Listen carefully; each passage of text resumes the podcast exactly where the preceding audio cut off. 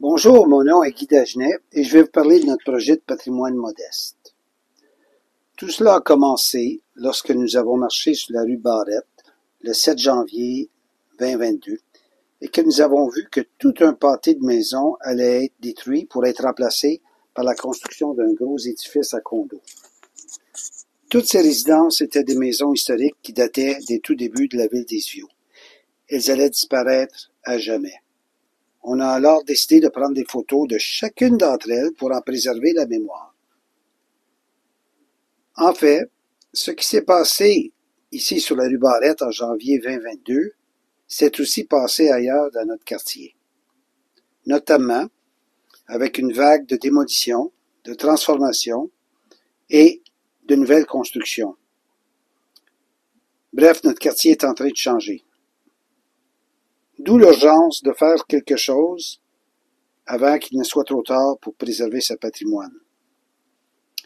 On ne peut évidemment pas préserver de la démolition toutes ces maisons, mais on peut les prendre en photo. Donc, on a décidé de faire un projet où l'on prendrait en photo toutes les maisons de Vanier qui ont un intérêt patrimonial pour en préserver leur mémoire.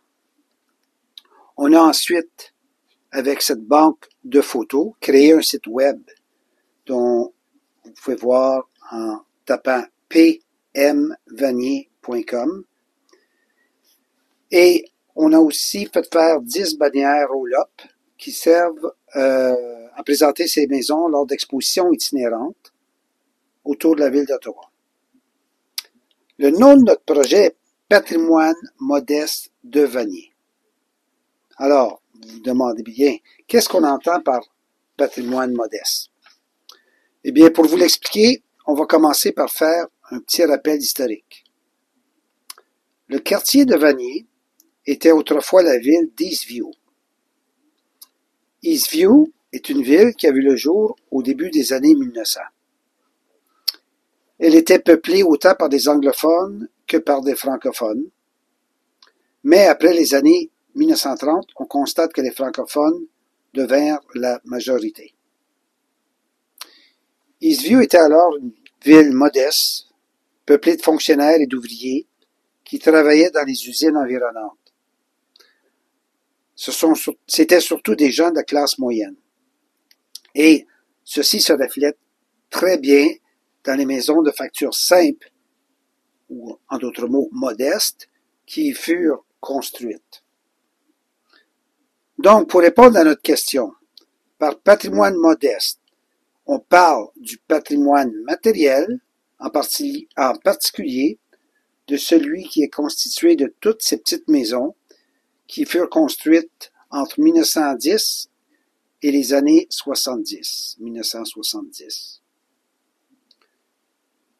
Ce patrimoine architectural, architectural se manifeste par une grande variété de styles de maisons parce qu'elle vient d'une époque où il y avait beaucoup moins de règlements au point de vue urbaniste, des règlements aussi de construction, et euh, beaucoup de ces maisons étaient des faites construites par euh, des individus qui n'étaient pas des professionnels.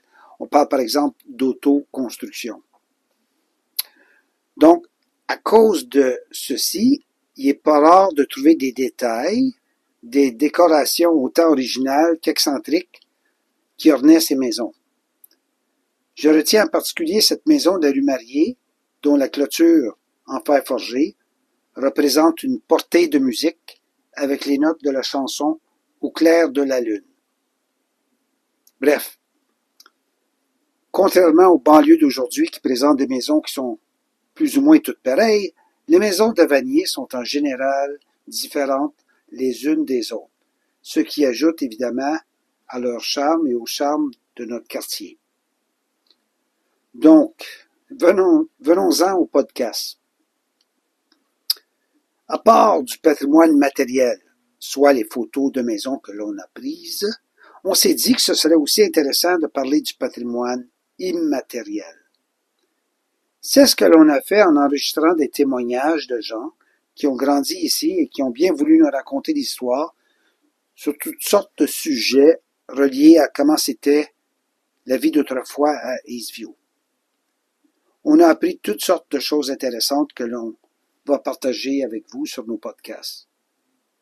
Comme l'histoire de la clôture qui est en fait une portée musicale, comme l'autre histoire du Eastview Hotel et de son bar country, et évidemment des soirées arrosées et bruyantes qui dérangeaient la quiétude des gens qui habitaient tout près. Du curé Barrette en tant que développeur immobilier qui faisait construire des maisons à appartements près de son église, mais qui, curieusement, ne voulait pas les louer à des familles qui avaient des enfants. Tout ça à une époque où l'Église disait que les familles devaient être nombreuses, avoir beaucoup d'enfants. Donc, on a plusieurs autres histoires de ce type à vous raconter. Donc, les podcasts sont le fruit de témoignages de gens d'ici. Ainsi, on boucle la boucle en touchant autant au patrimoine matériel qu'au patrimoine immatériel de Vanier. Bonne écoute. Nous allons terminer en disant que nous remercions tous ceux qui ont participé à notre projet, et en particulier ACFO Ottawa qui nous a donné une subvention, le CSCV de Vanier et Partage Vanier, et évidemment, faut pas euh, aussi oublier de mentionner le travail de Viviana Ruilis pour la conception du site web et des podcasts et de recherche pour notre projet. À bientôt!